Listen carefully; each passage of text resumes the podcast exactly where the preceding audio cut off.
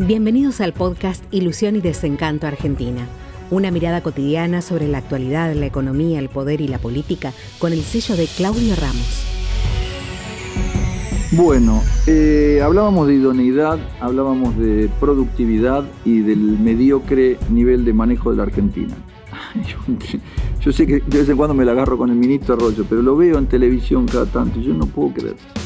La otra vez dice, no sé si les comenté, bueno, nadie sabe, pero yo golpeando puertas conseguí 300 millones de dólares de un crédito para ampliar el plan alimentar. Ah, sí, ministro. Sí, sí, yo, pasa que yo no me lo, promociono, pero sí, sí, sí, golpeando puertas conseguí un crédito de 300 millones de dólares. Ay, mamita, vamos a analizarlo.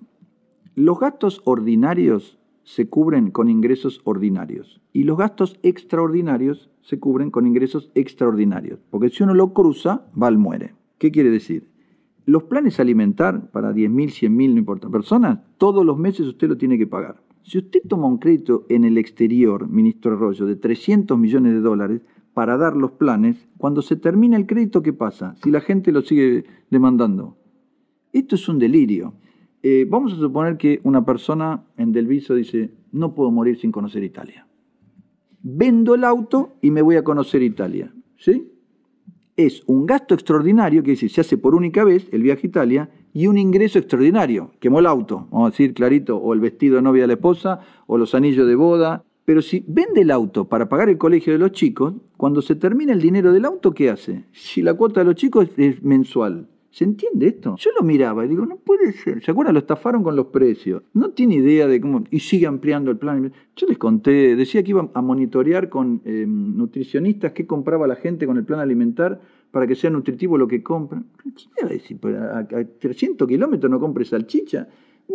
Es un tipo totalmente pobre, muy limitado, muy delirado dice que tomó, pidió logró un crédito de 300 millones de dólares para el plan alimentar. Ahora le queda la deuda externa, ministro, impagable, que no la pagamos, y más gente para darle el, plan. Cuando se le termine el crédito, tiene que emitir billete y darle.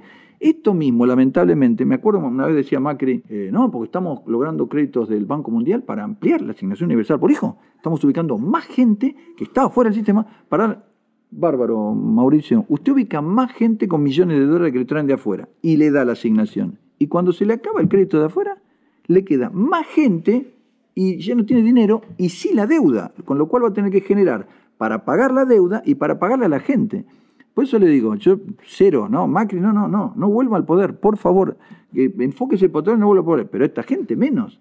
¿Cómo va a tomar, le repito, un ingreso extraordinario para un gasto habitual?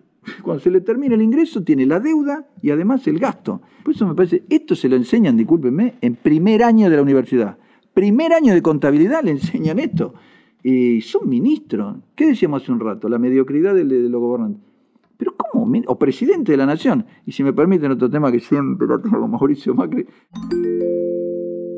¿Ustedes se acuerdan cuando dijo que iba a venir el ajuste? Hay 1.500 empleados en la biblioteca del Congreso, de bueno, qué sé yo. Siempre decía eso. La Argentina cobra impuestos a la exportación. Las retenciones, una locura, es el único país del mundo que cobra impuestos a la exportación. Cadena nacional, yo lo vi y dije, mamita, espero que alguien lo asesore y le explique que hay 36 países del mundo que cobran o han cobrado retención impuestos a la exportación. Un mes más tarde vuelve con esta cantinela del ajuste y dice, acá, en vez de alentar, fomentar las exportaciones, castigamos la exportación. Acá se compra, se cobra impuestos. Es el único país del mundo. Sí, pero no puede ser. Duhovne, ninguno le dijo eso. En los países árabes, algunos, cuando el barril de petróleo pasa a los 100 dólares, se le cobra retenciones. En Gran Bretaña se cobraban retenciones. Cuando el carbón tuvo un auge de muy alto valor, entonces dice, bueno, si tenés una época de oro, te saca un poco para los pobres. Australia creo que cobró, un montón de países cobran impuestos a la exportación. Aún hoy, Mauricio, ¿cómo puede ser que el presidente de la nación repita dos veces? Por eso me parece que era un tipo bastante ignorante, bastante superfluo y que no estaba capacitado. Y ahora quiere insistir. Y digo, los que lo rodean, que sí saben, pero discúlpenme, señoras y señores, esto está en internet. No es que yo tengo cinco doctorados, en internet. Pongan impuestos a la exportación y se lo va a decir. Pero ninguno es capaz de decirle, no, no, mire, presidente, en dadas circunstancias, muchos países cobran impuestos a la exportación. Aún hoy,